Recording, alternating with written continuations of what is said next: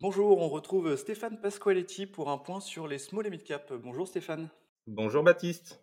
Alors pour rappel, vous êtes gérant de Keren Essentiel, c'est le fonds small et mid de Keren Finance. 2022, ça a été une année pour les small et mid un peu compliquée, mais un peu comme toutes les classes d'actifs, j'ai envie de dire. Que, quelles sont vos attentes pour 2023 sur, euh, sur ce secteur?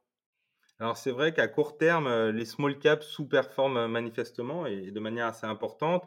En 2022, euh, difficile comme vous venez de le dire.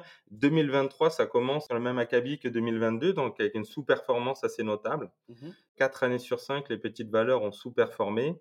Mais heureusement, on a quand même le, le long terme qui est, qui est, positif où les petites valeurs restent en, en surperformance hein, quand on prend 2004-2023. Mmh Donc sur cette année, nous, ce qu'on attend euh, principalement, ça va être un retour des flux. Et c'est ça qui drive quand même énormément notre euh, composante small cap. C'est vrai que depuis le Q4 2021, la classe d'actifs a quasiment perdu 2 milliards d'encours, donc ce qui est très très important. Du coup, les petites valeurs ont sous-performé. Alors il y a un autre élément, c'est que qui dit des collègues dit aussi une baisse des valorisations. Est-ce que c'est un point d'entrée intéressant ce début d'année? La faiblesse des, performances sur ces dernières années font que bah, les valorisations sont moindres hein, sur les small caps euh, de fait. Donc il y a deux ratios qu'on suit principalement. Le premier, ça va être le PE, le price earning, le prix sur les bénéfices des actions des entreprises. Et sur 2023, les attentes des analystes et donc du consensus tournent autour de 9 fois pour le CAC Small. C'est quasiment deux fois les valorisations qu'on pouvait avoir sur les pics de 2018 ou 2021. L'autre, c'est le price to book, qui est en fin de compte le prix sur actif net. L'actif net, c'est la valeur comptable de l'entreprise et donc ce qu'on retrouve euh, dans les bilans.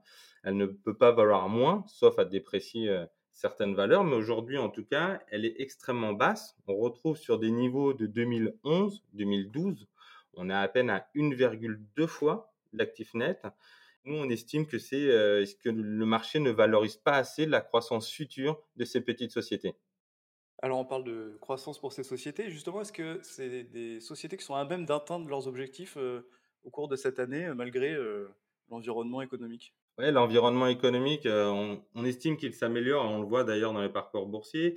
Et nous, on pense que l'autre chose, c'est que le, consensus, le marché financier, a énormément abaissé ses attentes de croissance sur 2023.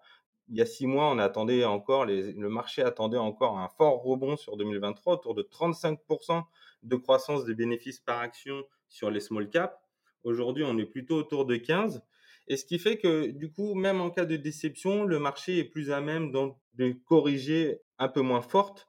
Il y aura moins de surprises si jamais les, le marché se retournait. Donc là-dessus, on est plutôt serein et ça fait du bien pour notre univers. Également, un des gros boosts à la performance, c'est euh, les OPA. Euh, L'année dernière, il y en a eu 28. Est-ce que c'est euh, une tendance qui peut se poursuivre pour cette année?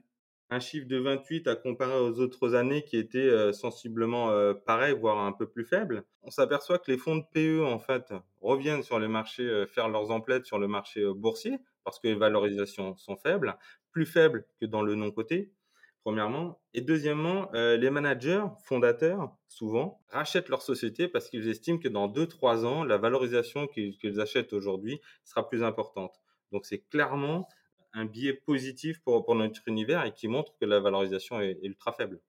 Alors on a fait un petit peu le, tour sur les, grandes tendances de 2023. On va finir par un exemple, c'est l'avantage des, small mid cap, d'avoir des, valeurs euh, qui parlent un peu. Euh, Est-ce qu'il y a une entreprise euh, en portefeuille qui illustre un peu tout ce qu'on vient de dire? Bien sûr, Fontaine Pajot, par exemple, dans le nautisme, est sur un marché porteur, forte visibilité et valorisation plutôt faible. Et donc, c'est ce qui nous caractérise, nous, chez Keren Essentiel. Et donc, la société a quasiment deux, trois années de carnet de commandes en cours, soit 600 millions d'euros environ. Et cerise sur le gâteau, la société ne se paye que trois fois le résultat opérationnel, ce qui pour nous est très très faible pour une société de cette qualité. Merci beaucoup Stéphane, et puis on se retrouve le mois prochain pour un nouveau point sur le marché des small caps. Merci beaucoup Baptiste.